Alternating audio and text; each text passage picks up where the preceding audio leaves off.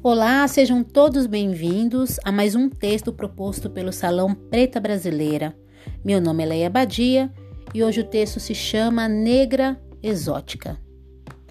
É comum negros e afrodescendentes terem sua estética e estilo, até mesmo suas características naturais rotulados como algo exótico.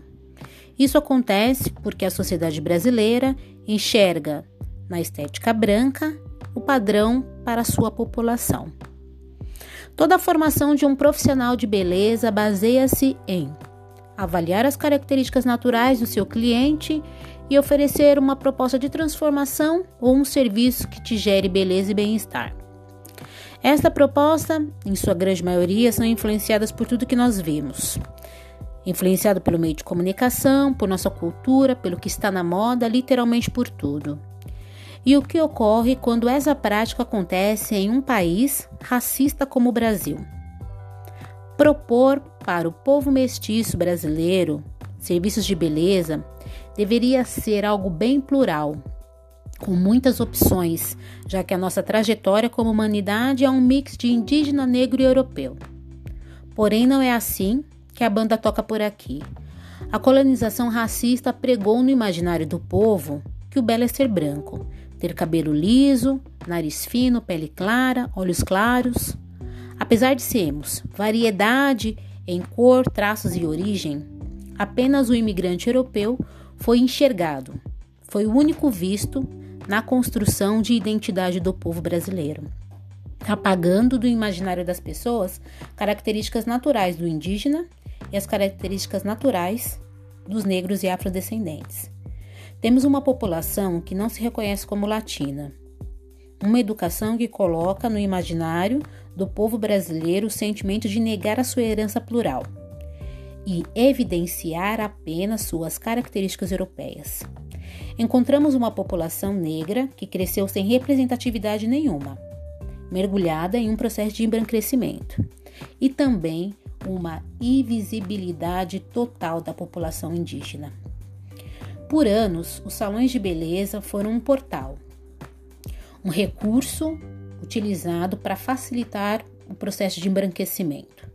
Alisar cabelo, maquiagem para afinar traços, transformar uma legião de mulheres latinas em mulheres loiras platinadas.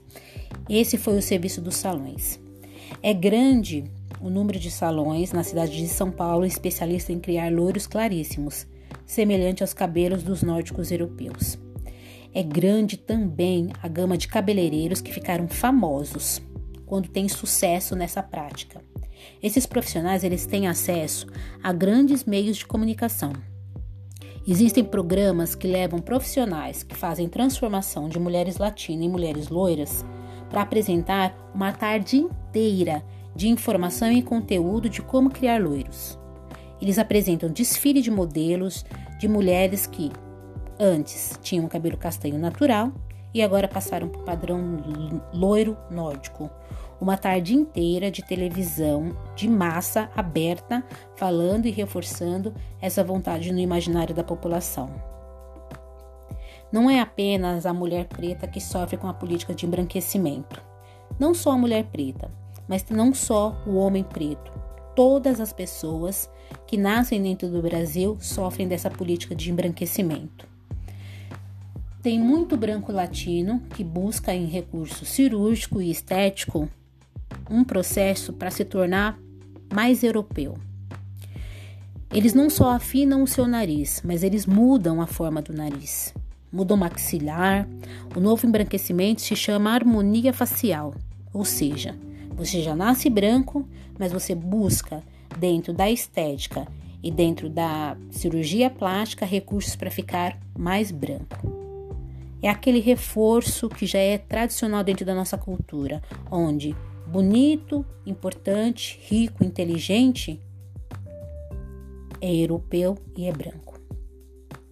Vamos agora para o dicionário. Definição no Aurélio sobre o que é exótico. Exótico é o que não é comum, que expressa extravagância ou excentricidade. Ou pode ser definido como estrangeiro, não nasceu nesse país ou na região em que está fazendo a checagem. Considerando Aurélio, nós vemos que o exótico, na visão do brasileiro, é o não natural ou não nativo. Mas como, se nós estamos aqui somos filhos dessa terra? Preto não é exótico, minha gente. Indígena não é exótico. Aqui fica evidente a complexidade do sentimento da população brasileira em se reconhecer e se definir.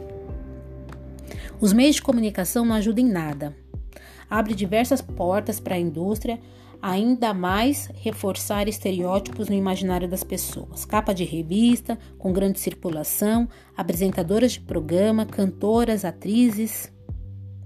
Tem atriz que pega um papel atrás do outro simplesmente porque são loiras.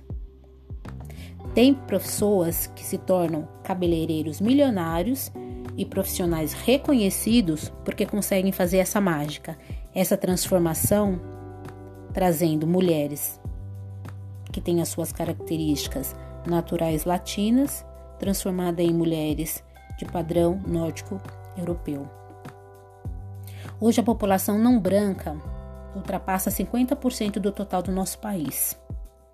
Dessa maneira, podemos entender que ser exótico não é ser afro, nem muito menos ser latino, já que somos a maioria aqui. Entende? Se nós somos a maioria aqui, não podemos ser rotulados como exóticos.